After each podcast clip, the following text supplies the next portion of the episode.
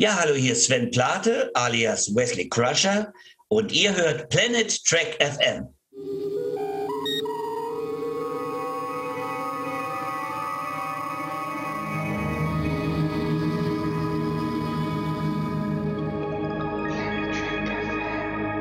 Moin Moin und herzlich willkommen zu einer neuen Ausgabe von Planet Trek FM, die ganze Welt von Star Trek mit mir, eurem Björn Sölter.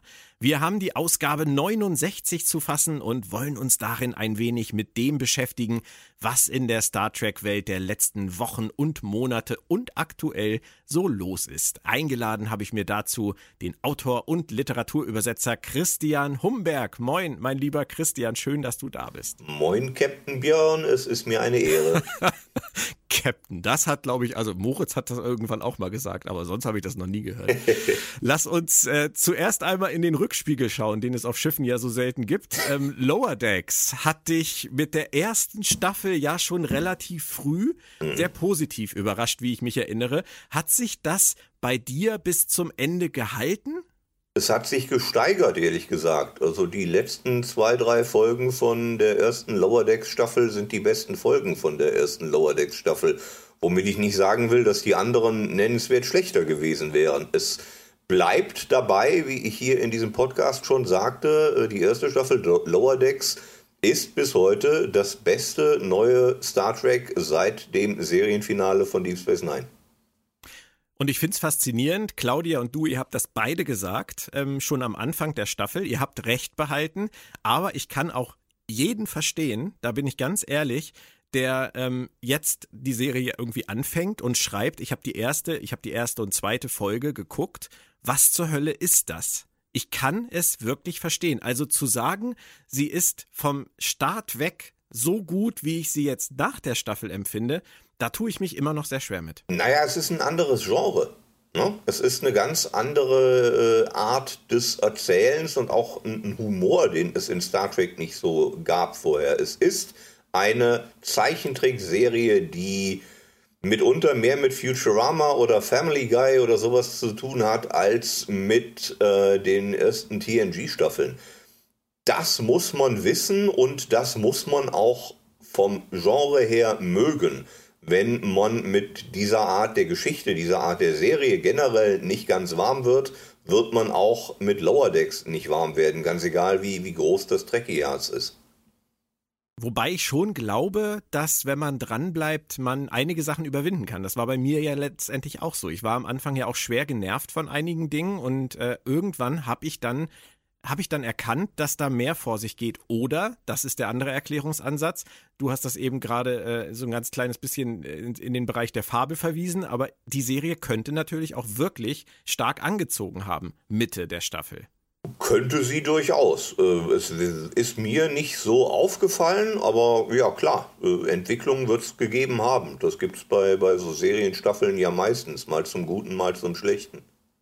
Ja. Ja, ich denke, dass, das, dass es tatsächlich so ist, dass die Leute wie du und auch wie Claudia, die gleich am Anfang etwas darin gesehen haben, dass die sich sehr viel leichter damit getan haben und dass die sich am Positiven festhalten konnten und das sich dann immer nur weiter gesteigert hat. Während die Leute, die irgendwie abgestoßen waren nach der ersten und zweiten Folge, Probleme hatten, dann reinzukommen und wirklich diese, diese fünf, sechs Folgen gebraucht haben, bis die richtig, richtigen Kracher kamen. Und ganz ehrlich, die letzten drei sind qualitativ deutlich besser als die ersten sieben. Da würde ich mich wirklich festlegen. Das stimmt, das stimmt auf jeden Fall. Ja, sie sind ja. auf jeden Fall besser, womit ich die anderen nicht schlecht machen will. Auch die nein, haben nein, mir das, gefallen. Ja. Aber ich denke, so kann man das festhalten und der Weg ist auf jeden Fall der richtige. Also ich äh, kann euch absolut verstehen. Die Serie macht wahnsinnig Spaß. Ja. Und äh, wenn das so weitergeht wie am Ende der Staffel, großartig. Also äh, die, die Folge zum Beispiel jetzt ähm, über die ganzen Kinofilme, die habe ich sowas von gefeiert. Und das sind so viele Kleinigkeiten. Das fängt ja, das fängt ja schon mit den Bildartefakten an die dann auf einmal oder auch den den Lensflares ja. oder dass auf einmal der der Score der Episode ja auf einmal viel epischer wird. Das ja. sind ja Dinge, das sind ja Dinge, die sind die sind wahnsinnig kreativ einfach ähm, nicht nur so, sag ich jetzt mal, plumpe, einfache Sachen wie die Waffen werden größer, weil die in Star Trek-Filmen immer größer sind als in Serien. Das ist auch alles klar. Aber was sie da für Kleinigkeiten reingelegt haben, es ist irre, oder? Ja, schon. Es ist so ein bisschen, äh, der Vergleich mag jetzt abenteuerlich klingen, aber es ist tatsächlich so ein bisschen wie der Mandalorian. du siehst, was es sein kann, wenn jemand dahinter steht, der tatsächlich ein Gefühl fürs Franchise hat und eine Idee dafür, was man damit machen kann. Und äh, das ja. ist bei, bei John Favreau und The Mandalorian so gewesen. Vergleich den mal mit den jüngsten Star Wars Kinofilmen. Und ja. das ist bei Lower Decks, wenn du das beispielsweise mit Discovery vergleichst. Äh, da liegen Welten dazwischen qualitativ. Und dann lese ich heute bei einem einschlägigen ähm, Magazin äh, im Science-Fiction-Fantasy-Bereich, lese ich einen Artikel quer, wo der, wo der Autor schreibt, äh, Star Wars wäre ja grundsätzlich so sinngemäß viel einfacher zu schreiben. Und jetzt sprichst du The Mandalorian an. Also das ist, das ist ein Punkt, da würde ich auf die Barrikaden gehen. Ich bin grundsätzlich der Meinung, wenn etwas gut geschrieben ist, oder wenn etwas gut zu lesen ist oder zu sehen, zu hören ist, dann war es ganz, ganz bestimmt verdammt schwer zu schreiben. Und zu sagen, Star Wars ist einfach zu schreiben, ich glaube, da macht man sich doch viel zu leicht. Also als jemand, der Star Trek geschrieben hat, kann ich sagen, dass eigentlich alles einfach zu schreiben ist, wenn man sich im Genre auskennt und auch weiß, wie man schreibt. Ähm, ich glaube nicht, dass Star Wars und Star Trek von den Franchise-Anforderungen vom Know-how, was du mitbringen oder dir zumindest drauf schaffen musst, damit du darin arbeiten kannst, sich nennenswert unterscheiden. In beiden Eben, Fällen gibt ja. es Regeln zu beachten und gegen die darfst du nicht verstoßen, andernfalls äh, haut dir die Fanbase das rechts und links um die Ohren und zwar mit Recht. Deswegen würde ich es mir halt nie so leicht machen und sagen, es ist klar, dass The Mandalorian beliebter ist als Discovery, weil Star Wars leichter zu schreiben ist. Das ist meiner Meinung nach einfach Quatsch. Star Wars ist vielleicht ein bisschen freier im Erzählen, weil es mehr in den, weiß ich nicht, in den Außenwelten spielt, ja. in den Wüsten oder sowas. Aber das kannst du theoretisch bei Star Trek ja auch machen. Nicht jede Star Trek-Geschichte muss in Föderationshauptquartier spielen und jede beliebte Figur der letzten 30 Jahre beinhalten. Niemand zwingt dich mhm. dazu. Ja. Aber zurück nochmal zu Lower Decks. Äh, was erwartest du dir von der zweiten Staffel? Furzwitze, ähm, äh, Jonathan Frakes, Furzwitze, vielleicht auch nochmal Jonathan Frakes und gerne ein paar Furzwitze. Also im Grunde das gleiche wie vorher. Wenn es so weitergeht, wie es jetzt war, äh, hätte ich auch gegen Staffel 5 nichts einzuwenden. Also von mir aus. Ja 3 und 4 vielleicht noch vorher machen. Ja, gerne. Und auch die gucke ich dann zwischendurch, zwischen 2 und 5. Ja, ja.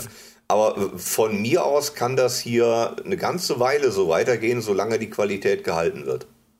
Also ist es eine Serie mit Langzeitpotenzial? Ja, auf jeden Fall. So das ist, ne? Am, am Ende der Folge stehst du bei Null. Da kannst du machen, was du willst und wann du willst. Es ist ja. inhaltlich egal. Du kannst alles machen. Und äh, ja. ich hätte nichts dagegen, wenn sie das tun. Wie lange laufen die Simpsons? 500 Jahre? Nur zu. Gefühlt auf jeden Fall. Ja. Für, die, für die Simpsons braucht man auf jeden Fall mehr Finger, als ich habe, um die Staffeln zu zählen. Das ist gar keine Frage. Was wir heute versuchen werden, ist, ob wir genug Finger dafür haben, zu zählen, wie viele Star Trek-Serien aktuell parallel in Produktion sind, Christian. Ich, ich habe mir deine Finger noch nie so genau angeguckt. Also ich habe äh, ich hab fünf an jeder Hand. Ja. Vielleicht reicht eine Hand. Ja. Ähm, wir zählen einfach mal los. Also Lower Decks ist in Produktion. Staffel 2 ähm, wird wahrscheinlich auch noch dieses Jahr zurückkehren.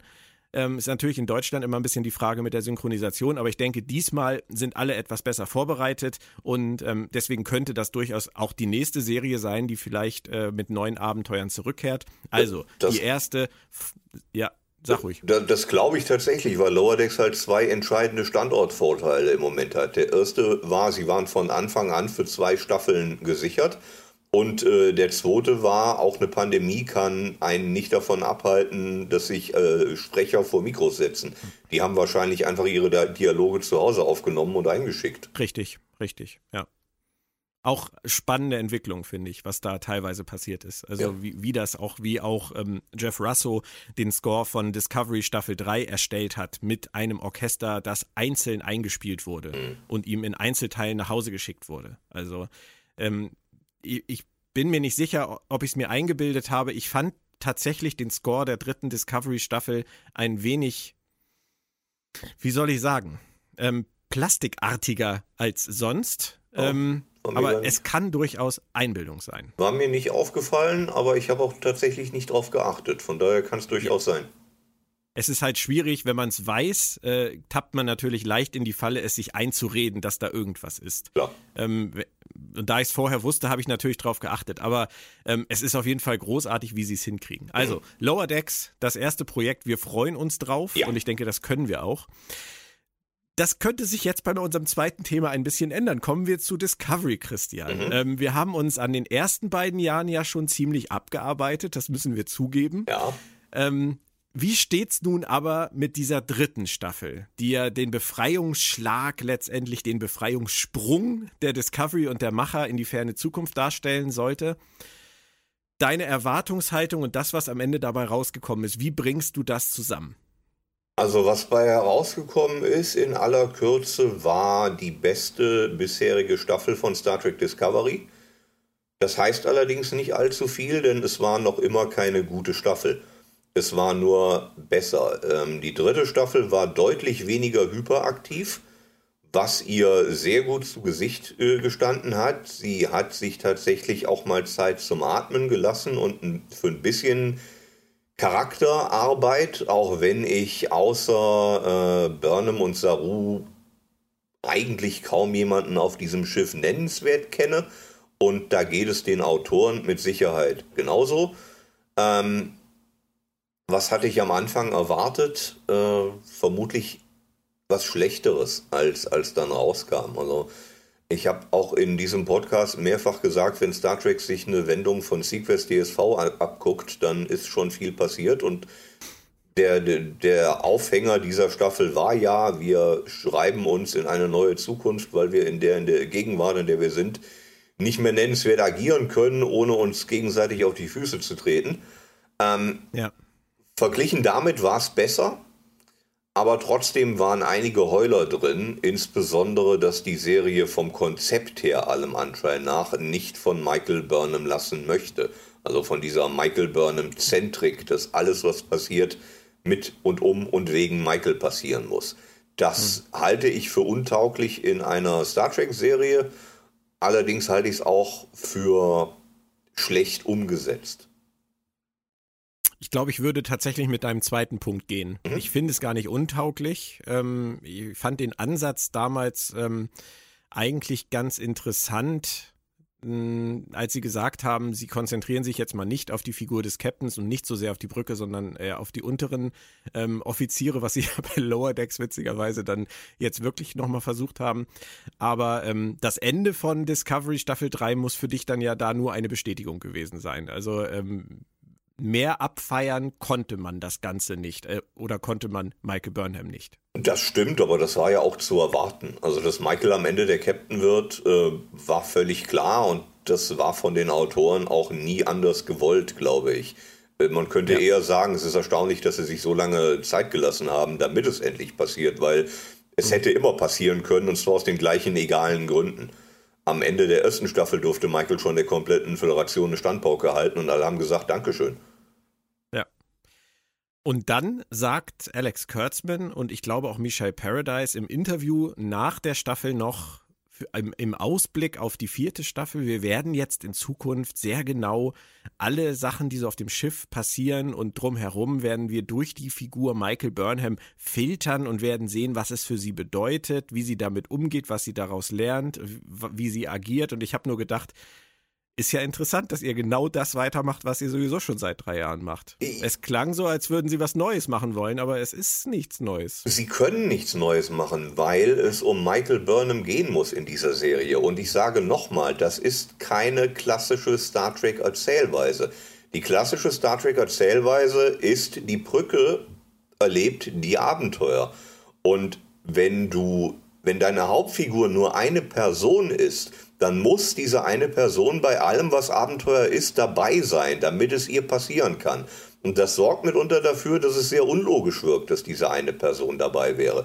Wäre Schwester Chapel die Hauptfigur der klassischen Serie gewesen, es hätte eine andere Serie sein müssen als die, die wir geguckt haben.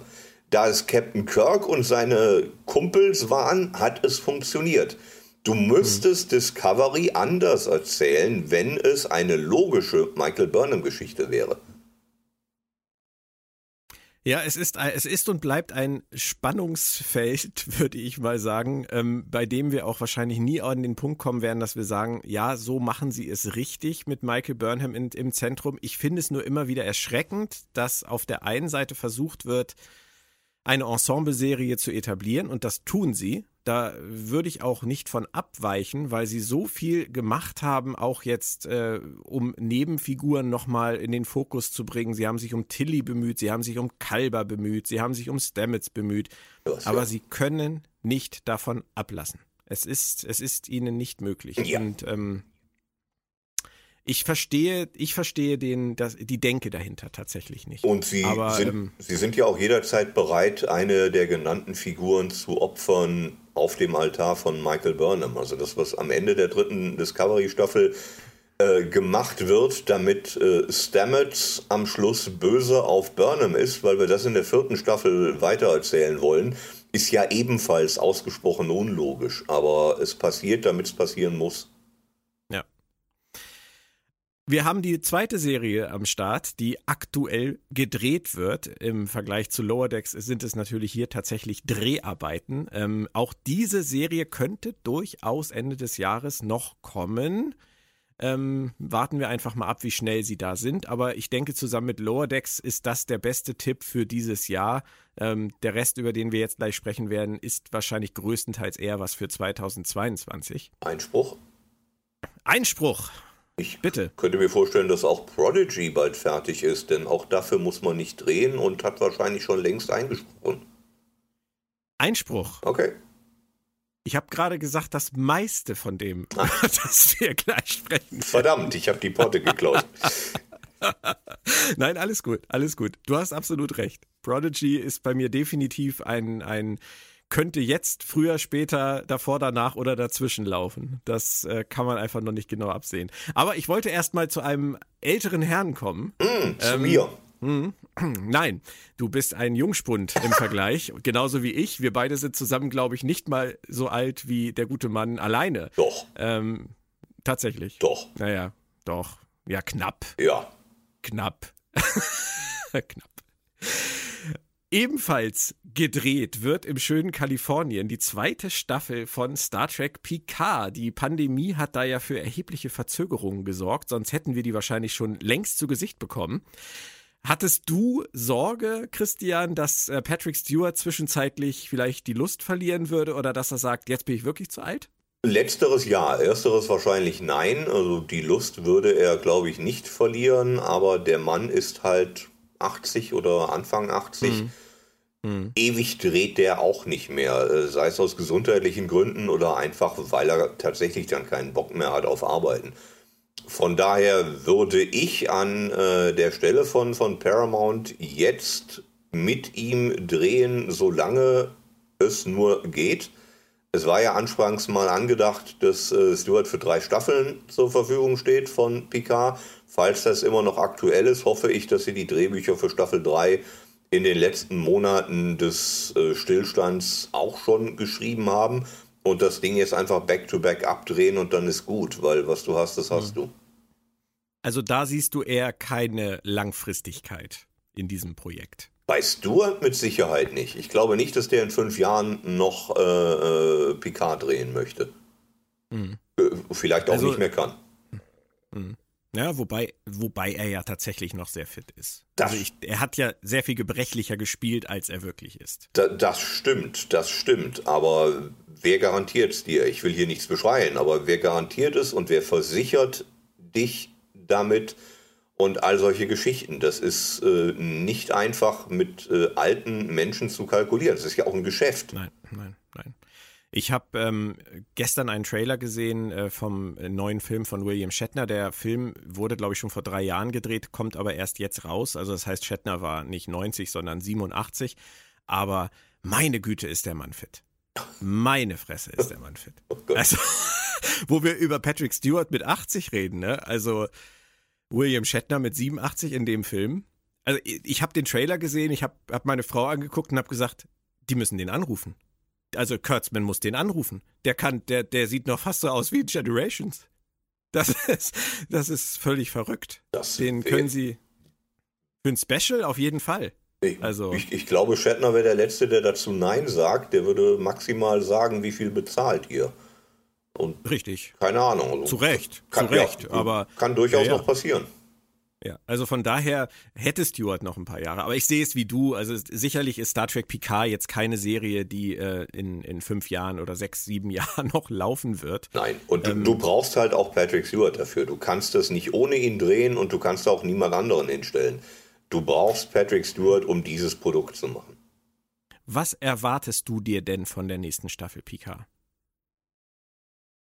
Erwarten ehrlich gesagt äh, more of the same. Erhoffen steht auf einer anderen äh, Seite. Ich würde mir tatsächlich erhoffen, und es gibt ja auch entsprechende Andeutungen, dass es mehr so eine Art Nostalgiefest wird. Noch das, was wir uns vielleicht alle erhofft hatten, schon von der ersten. Also es gibt ja die Gerüchte, äh, Whoopi Goldberg, das ist kein Gerücht, die ist Richtig. dabei, in welchem Ausmaß ist eine andere Frage. Äh, äh, äh, LeVar Burton wird gemunkelt, John Delancey wird gemunkelt, äh, Jonathan Michael Frakes Dawn. ist mit Sicherheit wieder dabei. Also mehr von der alten Garde würde der Serie meines Erachtens gut zu Gesicht stehen und ein bisschen mehr Fanservice. Ich will hier nicht die, äh, die, äh, die Lanze für, für Fanservice brechen generell, aber so ein bisschen mehr Rückbesinnung auf das, was Jean-Luc war, nicht unbedingt JL, mhm. aber was Jean-Luc war und was die Figur so beliebt gemacht hat, würde, glaube ich, niemandem schaden. Ich tue mich ja ehrlich gesagt schwer damit, mir überhaupt vorzustellen, was in einer potenziellen zweiten oder dritten Staffel passieren kann. Aus dem ganz einfachen Grund, weil Picard in der ersten Staffel nur zurückgekommen ist, weil er das Gefühl hatte, er muss. Ja. Und ähm, er hat seine Mission am Ende erfüllt. Sie haben ihm dann nun äh, diesen, diesen äh, künstlichen Körper gegeben, ähm, mit dem er in Zukunft existieren darf. Ähm, ob das ein Geschenk ist, wird man sehen. Wahrscheinlich nicht. Wahrscheinlich wird es für ihn schwierig und so weiter. Das wollen wir hoffen, dass sie das ausloten. Aber ich komme irgendwie an der Stelle nicht weiter, mir vorzustellen, dass in der zweiten Staffel wieder Picard mit seiner Gruppe von Vagabunden auf diesem Raumschiff ähm, durch die Gegend fliegt und irgendeinen anderen Krisenherd beackert. Das, das halte ich für, für, für absurd. Das wird aber tatsächlich so ähnlich sein. Der wird da sitzen und sagen, ja okay, jetzt sind wir ja fertig und dann kommt irgendein, weiß ich nicht, ein Hilferuf aus der Vergangenheit oder so ein Kram. Und dann denkt er sich, hey, ich kenne ja Leute mit dem Raumschiff, lass mal hinfliegen. Also du meinst, er kehrte dann jetzt nach der ersten Staffel zurück auf sein Weingut, hat einmal kurz seinen Hund gestreichelt, der nach der ersten Folge verschwunden war. Und ähm, dann ruft jemand an und dann erinnert er sich an die schöne Zeit auf der La Sirena und trommelt die Gang wieder zusammen. Oder er ist noch, oder er ist noch auf der La Sirena und denkt ja. sich von Anfang an, ey, das war ja cooler, als ich gedacht habe, mal wieder unterwegs zu sein. Wo fahren wir denn als nächstes hin? Und dann klingelt das Telefon und Geinen ist dran und sagt, äh, ich suche dich seit Monaten, komm doch mal nach XY. Q ist krank. Q ist krank, richtig. Bring LaForge okay. mit. Ja, nee, okay, ja, gut. ja, ich, ich, ich kann verstehen, also, nein, anders.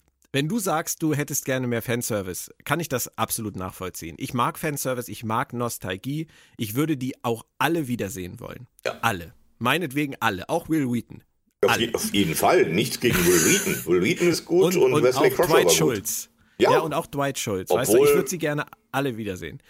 Ja, aber grundsätzlich schon ich tue mich halt nur so schwer mit diesem, mit diesem Setting, mit diesem, nein, nicht mit diesem Setting, sondern mit diesem Setup, mit diesem Setup dieses, dieses viel zu alten Mannes, entschuldige, JL. Ich meine nicht Patrick Stewart, ich meine tatsächlich JL, ähm, der jetzt die, so eine Art Weltraumpolizei spielt. Das finde ich einfach, ich, ich will nicht, ja doch, ich muss das Wort benutzen. Ich finde es ein bisschen albern. Man weiß ja nicht, ob er das tut. Hm? Also, er nein, nein, nein, nein, nein. Das ist das Einzige, was ich mir vorstellen kann im Moment. Keine Ahnung. Also, es können ja durchaus äh, Fälle sein, die ihn persönlich irgendwie tangieren und die sich dann von mir aus auch gerne als was Größeres herausstellen. Aber der Aufhänger muss, muss nicht, aber könnte immer sein, da ist irgendwas, äh, was Picard von früher kennt und dann geht er mal gucken. Closure. Oder was ihm die vor die Füße fällt, zufällig und dann geht er mal gucken.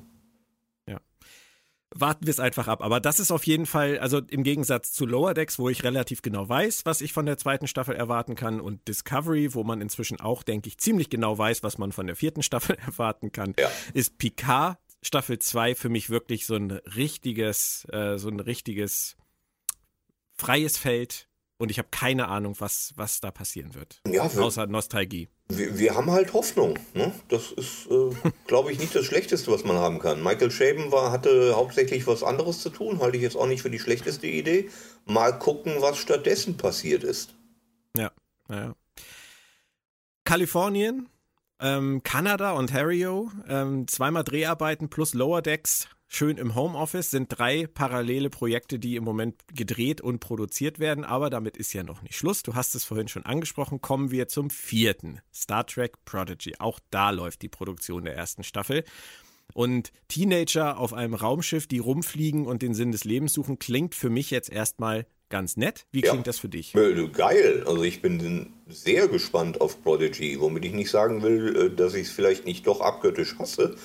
Aber ich bin sehr gespannt drauf und sehe der Sache erstmal wohlwollend äh, entgegen. Ich freue mich auf Catherine Janeway. Ich freue mich sehr auf Catherine Janeway. Dann erklär du mir doch mal, was du vermutest, an welchem Punkt der Geschichte das spielt. Ist das Captain Janeway? Ist das Admiral Janeway? Ist das egal? Ich, ich, ich, ich glaube nicht, dass es die Janeway aus der Voyager ist, wo auch immer sie dann ist. Also in, in meiner internen Fanfiction finden außerirdische äh, Youngsters irgendein äh, abgestürztes Föderationsschiff machen das wieder mhm. flott, fliegen damit durch die Gegend und ich könnte mir vorstellen, es gibt so eine Art Holodoc Janeway, die da so als weise Mentorin im Datenspeicher sitzt und immer mal wieder aufploppt und sagt, äh, jetzt haben wir alle was fürs Leben gelernt. Dass es quasi so eine Art gespeicherte Computer Janeway ist und nicht die reale Fleisch- und Blut Janeway des Jahres 2300 Scheiß mich tot. Aber Finde ich, ich interessant. Weiß, die Theorie habe ich noch nicht gehört. Das ist, das ist das, was ich mir vorstelle. Es kann komplett anders sein, aber so könnte ich mir, nach allem, was wir bislang wissen, und das ist ja nichts, so könnte ich mir erklären, wie Janeway in das Setting passt, außerirdische Kinder finden ein aufgegebenes Föderationsraumschiff. Richtig. Das, da, das ist auch der Punkt, an dem ich nicht weiterkomme. Also ja. wenn es äh, vor Voyager spielen würde, wäre Janeway natürlich schon Captain, aber noch nicht der Voyager. Wäre aber eine völlig andere Person im Zweifelsfall als die Janeway, die wir nach Voyager kennen. Und warum sollte die mit äh, Kindern in richtig, Gott weiß wo richtig. hinter Tupfingen um die Häuser ziehen? Richtig, ergibt keinen Sinn. Ja. Und würde auch keinen Sinn ergeben, auch für die Autoren eine Figur zu schreiben, ähm, am Anfang einer Entwicklung, die wir schon gesehen haben. Und warum sollte das ergibt, ne, das ergibt, das ergibt ja auch keinen Sinn. Das willst du ja auch nicht schreiben. Nö, du willst ja jetzt auch nicht eine neue Serie schreiben, in der Ben Cisco der Ben Cisco aus Emissary ist. Ich könnte mir einfach keinen Sinn. Ich könnte mir auch vorstellen, äh, äh dass Kate Mulgrew auch keinen Bock hat, äh, wiederzukommen und äh, Janeway mit 25 zu sprechen. Dann doch genau. lieber Janeway also, mit 60 oder sowas. Genau, also müsste es dann im Prinzip Admiral Janeway sein. Und wenn es halt, wenn es kein Holo ist oder so, dann ist es im Zweifelsfall halt Admiral Janeway, die sich um äh, irgendwelche Rogue Teenagers kümmert. Aber auch das ergibt für mich im Moment noch nicht so viel Sinn. Warum sollte sie? Also, ja. Warum sollte sie oder warum sollte sie dann kein Schiff dahin schicken, das sie einsammelt? Weil ist ja auch nicht gut, wenn Teenager mit einem geklauten oder gefundenen, egal. Wir werden das alles erleben. Mhm. Ich, hat, ich fand das erste Bild auf jeden Fall ganz hübsch. Ja. Ähm, das ist ja so ein, so ein typischer Stil, wie jetzt auch bei, bei Troll, bei hier, ähm, nicht Trollhunters, Trollhunters ist der Film, ähm, bei den Dragons. Ähm, das ist ja auch das, was die Hakeman Brothers letztendlich machen. Und ähm, ich finde, es hebt sich gut von Lower Decks ab. Auf jeden Fall. Es ist mit Sicherheit auch für eine ganz andere Zielgruppe gemacht. Okay, auch diese Serie wird wahrscheinlich dieses oder nächstes Jahr kommen und ähm, eher früher als später. Ja, mit Sicherheit. Sie haben ja nun auch in Amerika entschieden, dass sie es doch nicht zuerst auf Nickelodeon zeigen, sondern auf ihrem neu gebrandeten, tollen eigenen Streamingdienst Paramount Plus. Mhm. Ähm, by the way, Christian, äh, wie kreativ findest du das eigentlich, dass sich jetzt jeder Streamingdienst, der was auf sich hält, mit einem Plus dahinter benennt? Naja, wenn man bedenkt, dass nächsten Morgen Humberg Plus kommt, darf ich nichts sagen. Nein. Äh, äh, das ist jetzt das, das, das Ding. Der nächste, der kommt, ist wahrscheinlich, wenn die ihren Peacock auch bald in NBC Plus umbenennen, um äh, mit dem Flow zu goen. Ja, Und Peacock ist auch ein scheiß Name, von daher. Ähm, das das mit, mit, der RTL Group, hast du das mitgekriegt? RTL Plus ist wieder da. Nicht, dass es äh, vorher nicht da gewesen wäre, aber jetzt Richtig. ist es wieder wieder da. Yay! Als jemand, nee, der äh, vor 30 Jahren schon RTL Plus geschaut hat, finde ich es schön, dass der Name wieder auflebt. Äh, äh, nee, es ist ja, es ist ja doppelt absurd. Es ist ja nicht nur der alte Name von RTL, sondern es ist ja auch der aktu noch aktuelle Name von dem Retrosender RTL Plus, den ich es weiß. ja auch seit e, einigen Jahren wieder gibt. Ich weiß. Sodass sie jetzt also RTL Plus umbranden müssen, damit er nicht mit RTL Plus kollidiert. Also manche ja. Leute haben wirklich zu viel Langeweile, scheint es mir. Aber Okay, also wir waren bei Paramount Plus. Der ja. erwartet uns ja dann auch irgendwann in Europa. Und ähm, was dann hier passiert mit den, mit den äh, ganzen Lizenzen, mit Picard von Amazon und Discovery und den Shorttracks von Netflix und äh, Lower Decks von Amazon, da wird, werden sich die Paramount Plus Strategen bestimmt schon Gedanken drüber machen. Ich könnte, mir, ich könnte mir vorstellen, dass äh, Picard dann schon lange nicht mehr in der Produktion ist. Also Paramount Plus Deutschland Start ist ja bislang nicht mal irgendwie terminiert. Das ist langfristig mit Sicherheit der Plan, aber es ist jetzt ja. nicht so, dass es irgendein Datum gäbe oder konkreten Content nein, dafür. Nein, nein. nein. Aber es würde natürlich schon Sinn machen, da jetzt ja. irgendwann dann auch mal loszulegen. Sie ja. haben ja, glaube ich, äh, in, in Europa haben sie ja, glaube ich, jetzt in Norwegen und äh, Hintertupfingen, sagst du immer so schön, gelauncht, ähm, irgendwo warten wir es einfach mal ab. Jo. Aber auch dieser vierte Eintrag in unseren Produktionskalender ist noch nicht der letzte. Last but not least machen wir dann jetzt zumindest bei mir eine komplette Hand voll und kommen zum fünften parallel produzierten Format.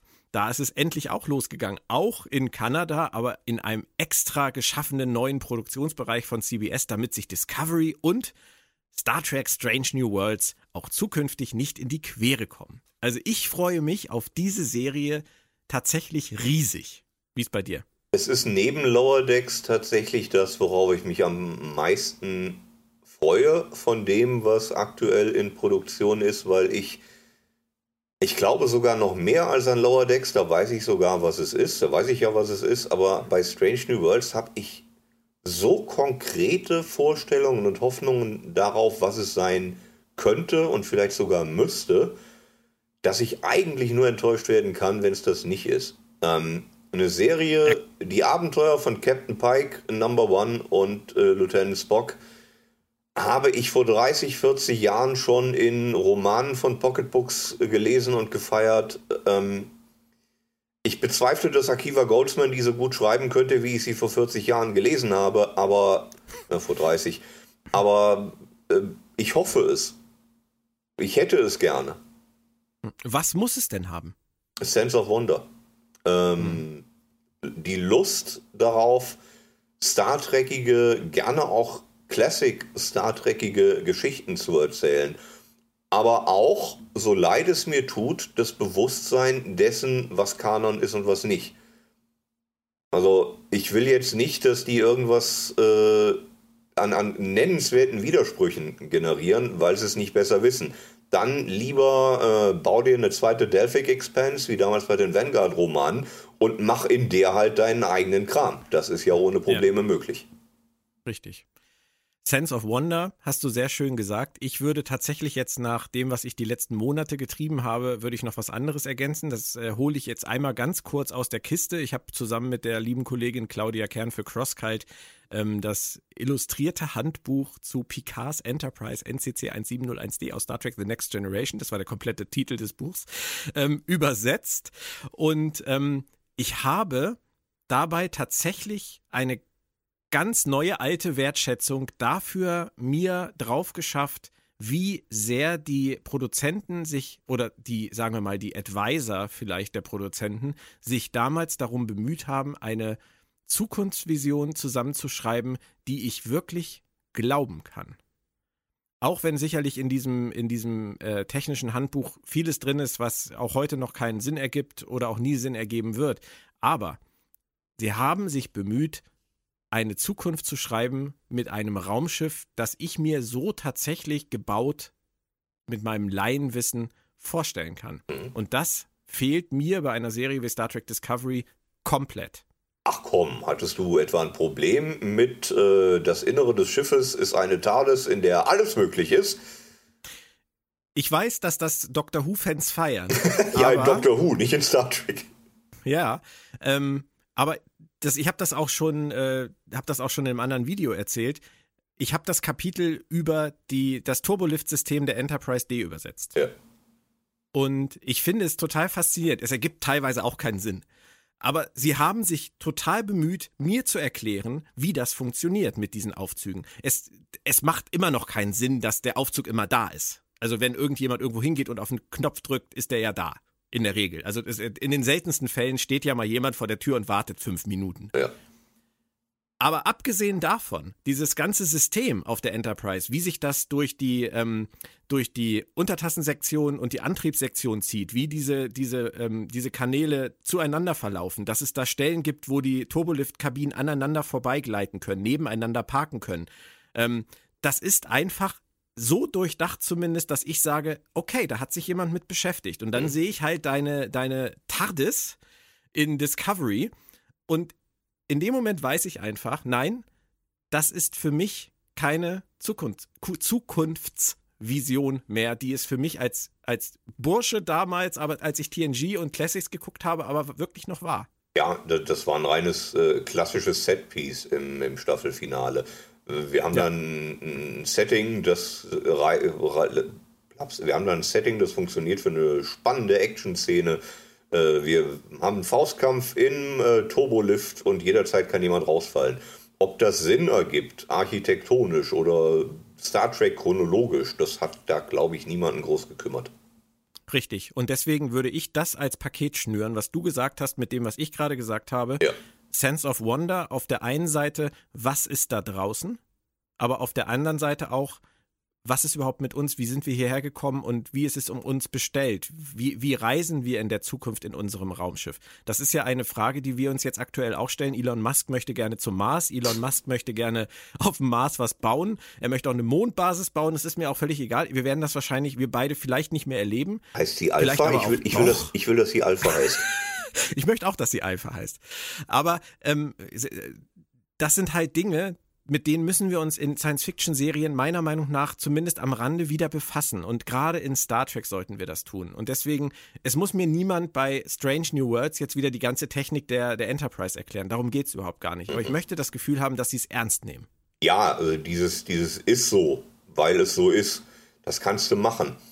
Aber ich und das war ja auch ein, spannender Faustkampf im Turbolift, um bei dem Beispiel zu bleiben. Aber weder du noch Claudia noch ich noch sonst irgendjemand wird je das technische Handbuch der USS Discovery übersetzen, denn es wird kein geben.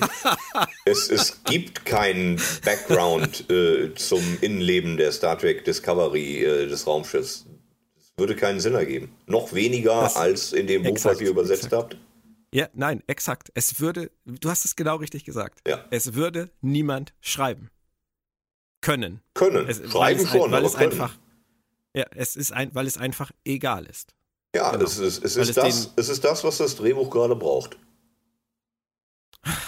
Gut, wenn wir mal davon ausgehen, dass wir nicht enttäuscht werden, dass es genauso kommt, dass sie eine wirklich klassische Serie machen mit Sense of Wonder, die sich selbst und ihr Setting und Menschheit im All ernst nimmt.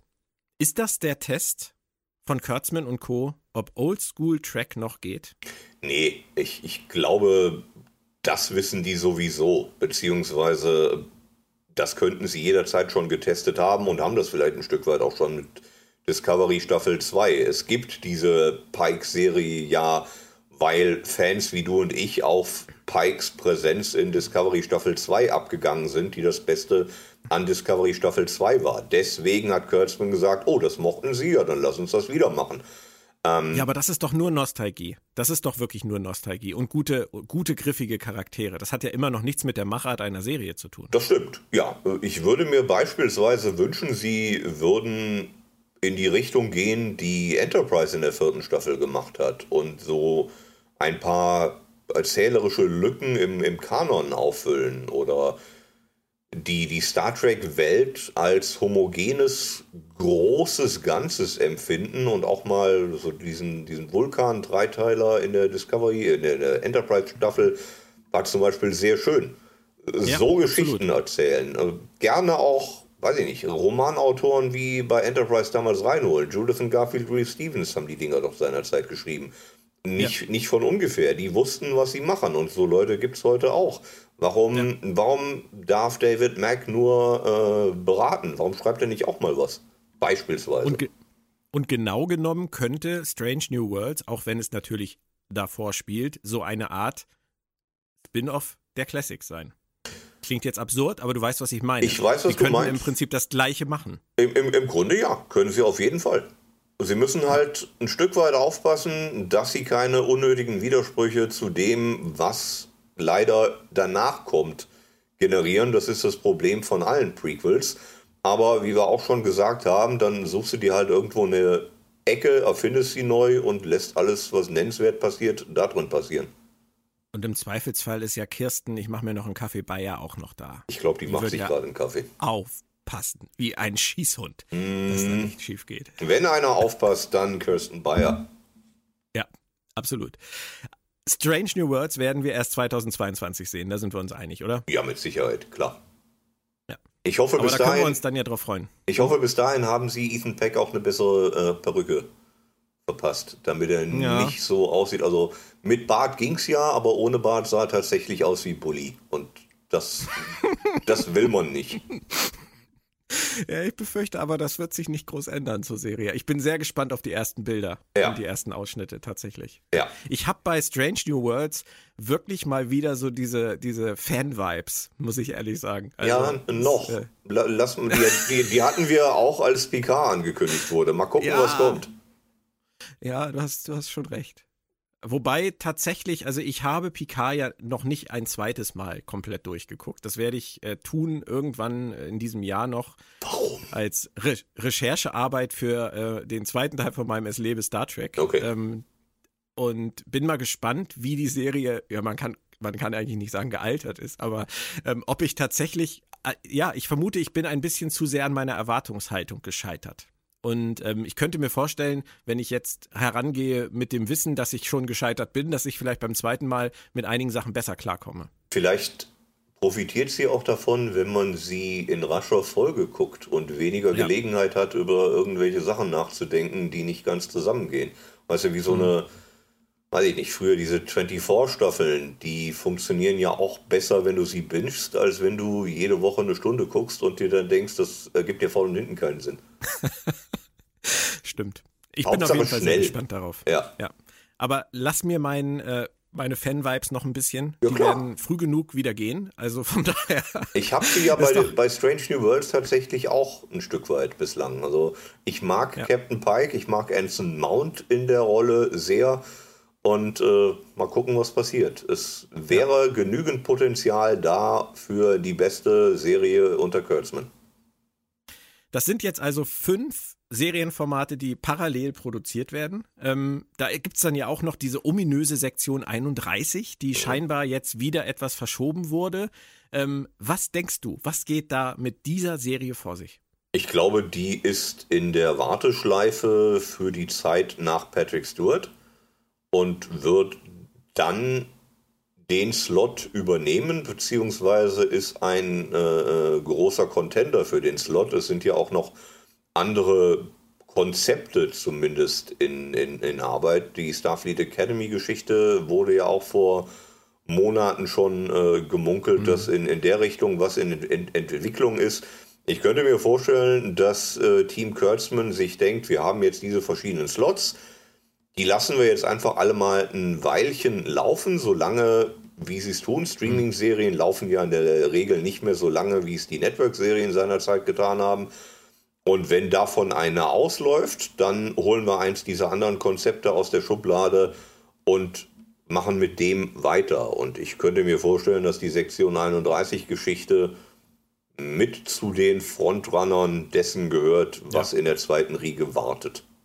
Das war ja letztendlich auch das, was Kurtzman jetzt letzte Woche gesagt hat, dass er mit seinem Team schon die nächste Phase plant. Ja. Und ähm, da gehören für mich beide von dir angesprochenen Projekte auch dazu. Ich muss ehrlich sagen, ich war nie in den letzten Jahrzehnten ein großer Fan von den immer wieder aufkommenden Gerüchten um eine Academy-Serie. Mhm. Tatsächlich nicht. Aber Josh Schwartz und Stephanie Savage ähm, at the helm of this Academy Series, das konnte ich mir tatsächlich, als die Gerüchte aufkamen, immer vorstellen.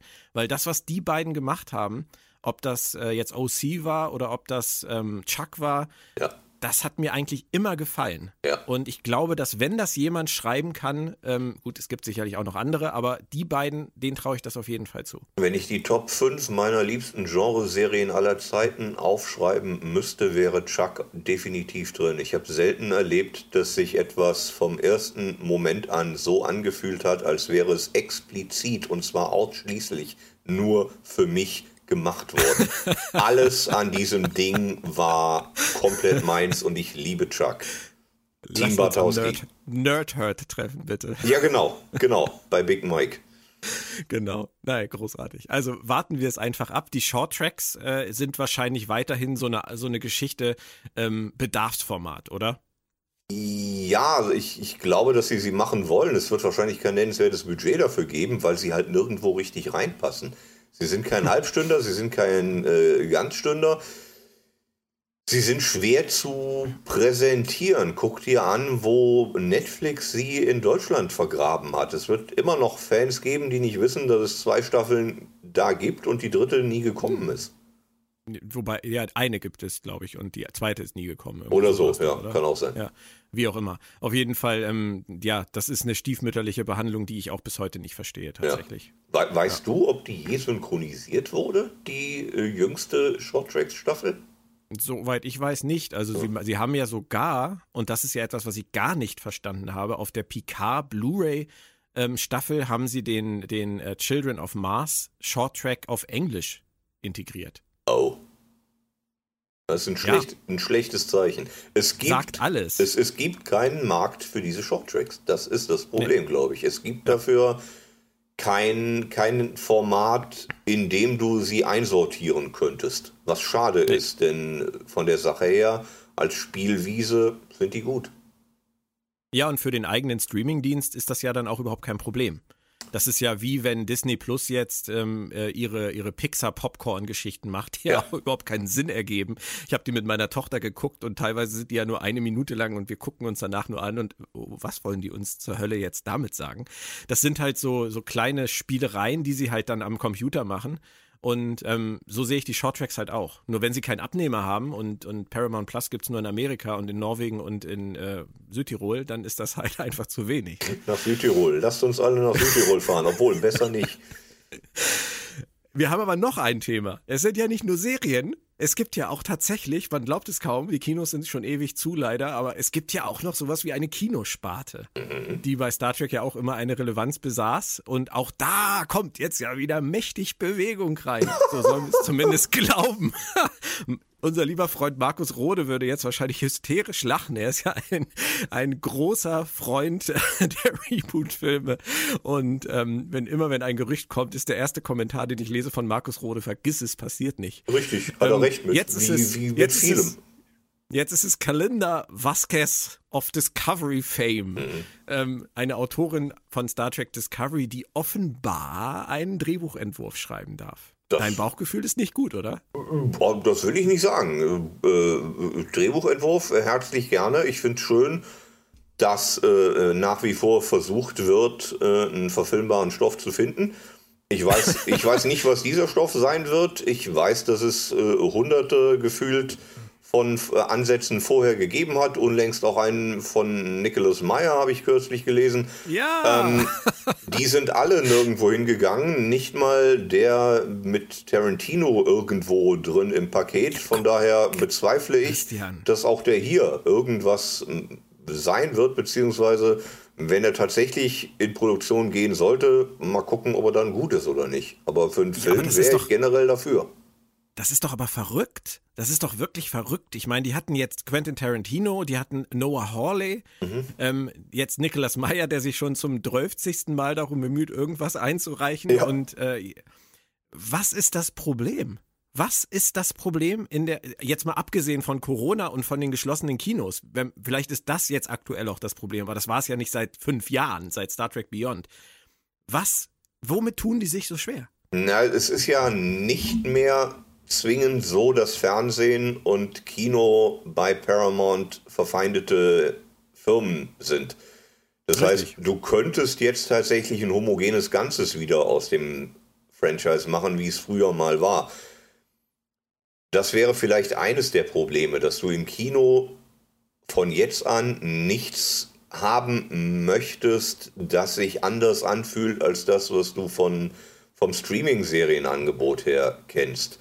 Ähm, ein anderes Ding ist, dass Kinofilme ein Schweinegeld kosten müssen in dem Genre, um wettbewerbsfähig zu sein.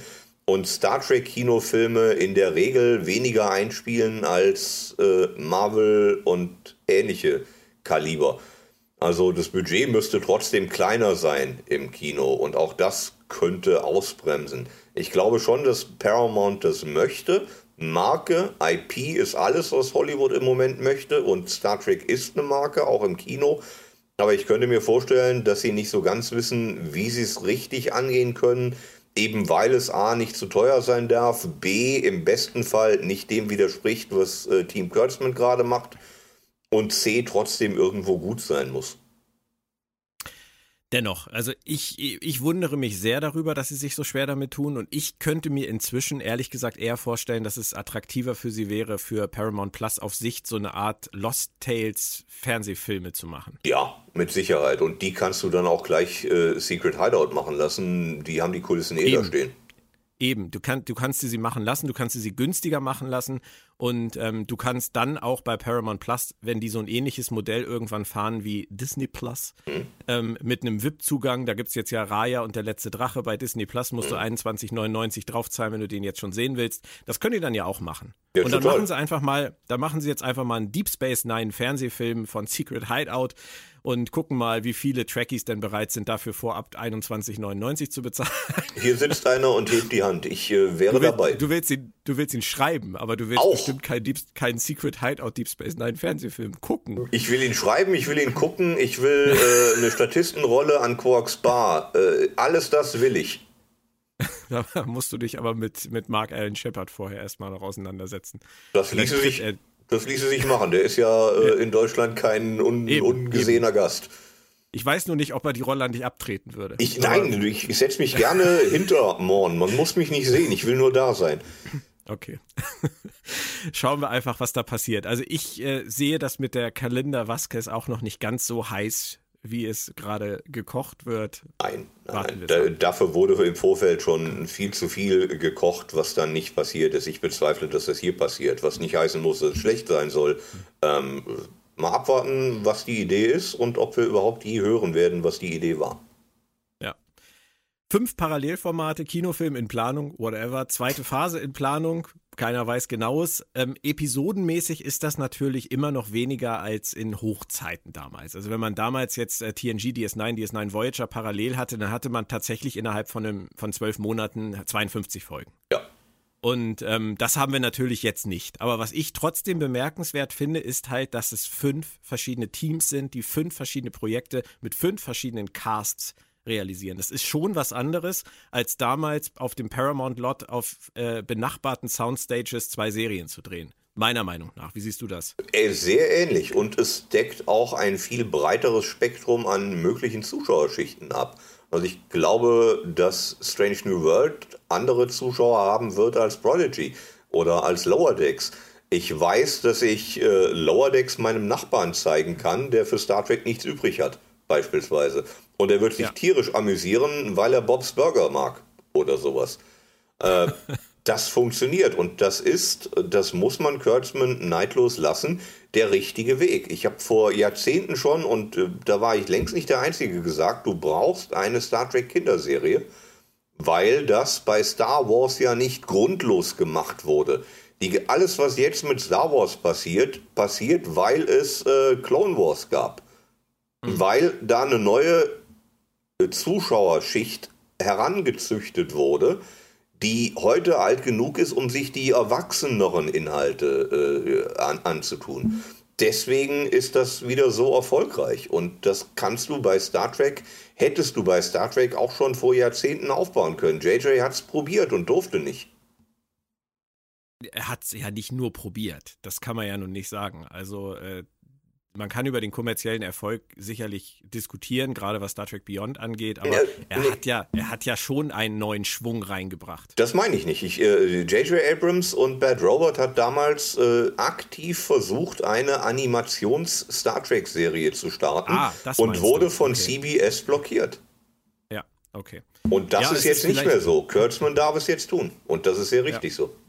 Es ist vielleicht ein bisschen spät, aber besser ja. spät als nie gucken wir einfach, äh, wohin es führt. Sie haben ja offensichtlich langfristige Pläne und äh, er kriegt ja offensichtlich auch die Zeit. Auch wenn so viele Blogger und, und Internetseiten immer der Meinung sind, er ist schon längst entlassen und ähm, alle Serien sind schon längst abgesetzt. Ich finde es immer wieder schön, dass es auch immer wieder hochkocht. Also, um, um, um das mal festzuhalten, Alex Kurtzman verlässt Star Trek an dem Tag, an dem Alex Kurtzman Star Trek verlassen möchte, keinen Tag früher. Ich denke auch. Ja. Ich denke auch, dass das der Weg ist, den sie gehen wollen. Und man muss, man kann über ihn sicherlich sehr kontrovers diskutieren, auch über alles, was er vorher geschrieben hat. Es ist nicht viel dabei, was ich mir nochmal wieder angucken würde. Das ist es immer noch nicht, genau. Nein, aber das, was er da versucht, das ist nichts anderes als das, was die Leute bei Marvel und die Leute bei ja. Star Wars versuchen und das auch erfolgreich versuchen. Und ähm, ich denke, wir werden in den nächsten zwei Jahren noch ein etwas genaueres Bild davon kriegen, wie es qualitativ aussieht. Strange New Worlds wird sicherlich ein wichtiger Indikator sein in der Hinsicht. Ja. Wenn Strange New Worlds inhaltlich enttäuscht, wird es irgendwann schwierig, vermutlich. Zumindest mit uns Nach Discovery und Picard und mit der Vision, irgendwann doch noch Michel Jo in Sektion 31 erleben zu dürfen müssen. ähm, aber das möchte ich gern abwarten. Wie stehst du im Moment als Trekkie da? Was ist das für eine Phase für dich? Ist es die Phase des, äh, des, äh, des Süßigkeitenladens oder ähm, ist es doch die gebremste Vorsicht? Eine Mischung aus beidem. Also ich finde es von der Sache her finde ich sehr schön. Ich finde auch dieses mehrgleisige Aufbauen, was Secret Hideout machen, absolut richtig. So funktioniert Hollywood oder Genre Hollywood aktuell, genau wie du gerade gesagt hast, das ist Marvel, das ist Star Wars, genau so musst du das machen. Über die inhaltlichen Qualitäten kann man streiten, da gibt es gute Sachen, da gibt es schlechte Sachen, aber auch das war bei Star Trek immer schon so. Es gibt gute Folgen, es gibt schlechte Folgen in jeder Serie, außer in Lower Decks, da gibt es gute. Ähm, von daher eine ne Mischung. Also ich habe nach wie vor hehre Hoffnungen, dass schöne Sachen kommen. Ich gucke in deine Richtung äh, Strange New Worlds beispielsweise. Da habe ich die größten Hoffnungen. Bei allem anderen werde ich aber natürlich auch dabei sein, wenn es wieder startet, weil jeder neue Start ist eine neue Möglichkeit. Und zumindest die besteht immer was Star Trek angeht, ein sehr schönes Schlusswort. Ich möchte aber ganz gerne noch was anderes fragen, Christian. Und zwar, was gibt es bei dir Neues? Gibt es irgendwelche Projekte, irgendwelche oh. Veröffentlichungen, von denen du uns jetzt heute was erzählen kannst, was wir von dir so in den nächsten Wochen und Monaten erwarten dürfen? Äh, das ist eine gute Frage. Die Antwort wäre ja, ich darf es aber nicht namentlich nennen. Es wird, es wird einiges kommen von mir, äh, insbesondere ab der zweiten Jahreshälfte und in 22. Ähm, Sachen, die ich äh, fertig geschrieben habe in den letzten Monaten, Sachen, an denen ich gerade schreibe. Ähm, das Einzige, was ich nennen kann tatsächlich, ist, äh, ich schreibe weiterhin Comics für Playmobil, für Wiki und die starken Männer und ähnliche Geschichten. Ich weiß jetzt nicht, ob das für die Zielgruppe, die wir hier erreichen, nennenswert interessant ist, aber ihr habt ja sicherlich Kinder, äh, die werden es vielleicht eher kennen. Aber ja. äh, es wird selbstverständlich auch äh, neue Bücher von mir für ältere Semester geben. Die sind zum Teil auch fertig geschrieben und in verschiedenen Stadien der finalen Produktion in Verlagen. Ich darf sie nur noch nicht vorstellen, aber das wird nicht mehr lange dauern. Und wo darf man sich darüber informieren, wenn man einfach zwischendurch mal gucken will, ob es schon irgendwelche News gibt? Oh, äh, auf allen meinen äh, Internet-Erreichbarkeiten, äh, von der Webseite bis hin zu TikTok. Ja, ich bin auch bei TikTok. Äh, Instagram. Die, die, Bitte? Die Webseite ist christian-humberg.de oder ohne Minus? Die Webseite ist christian-humberg.de und ich glaube seit Monaten nicht mehr aktualisiert worden, weil das in äh, Covid-Zeiten ein bisschen äh, hinten runtergefallen ist, weil, und auch das ist leider wahr, ich im Laufe des letzten Jahres mehr gearbeitet habe als in vielen Jahren zuvor, weil wir sind Freiberufler, du kennst das, äh, gerade in Zeiten wie heute weißt du nicht, wie lange es noch läuft. Also machst du das, was du machst für Geld und versuchst möglichst viel für Geld zu machen. Hm. Aber das klingt ja gut. Ich würde dann allen empfehlen, einfach deine ganzen Kanäle einfach im Blick zu behalten. Und äh, wir beide, wir wollen ja auch wahrscheinlich dann irgendwann mal, wenn es wieder, hoffentlich wieder Messen gibt und Cons gibt, dann auch mit Gotham Noir weitermachen, dass wir das auch endlich mal den Leuten vor Ort präsentieren können. Das durften wir bisher noch gar nicht, weil Korrekt. es kam raus mitten in der Pandemie. Korrekt. Und, ähm, ich kriege, ne? ich kriege so. heute noch äh, regelmäßig äh, Leserzuschriften, wann es weitergeht und kann immer nur sagen, sobald es wieder veranstaltet Veranstaltungen gibt, dann sehr gerne. Das ist halt einfach das große Problem und äh, ich denke auch jetzt, wir nähern uns jetzt schon äh, dem Ende des ersten Quartals 2021. Wir können immer noch überhaupt nicht absehen, was passieren wird. Nein. Am einen Tag, ist es glaube ich jetzt auch erst zwei Tage her, werden alle großen Festivals abgesagt. Dieses Jahr Musikfestivals, Rock am Ring, Rock im Park. Ähm, und ich denke, klar, logisch. Und dann am nächsten Tag lese ich hier bei uns in Schleswig-Holstein, Wacken wollen sie durchziehen.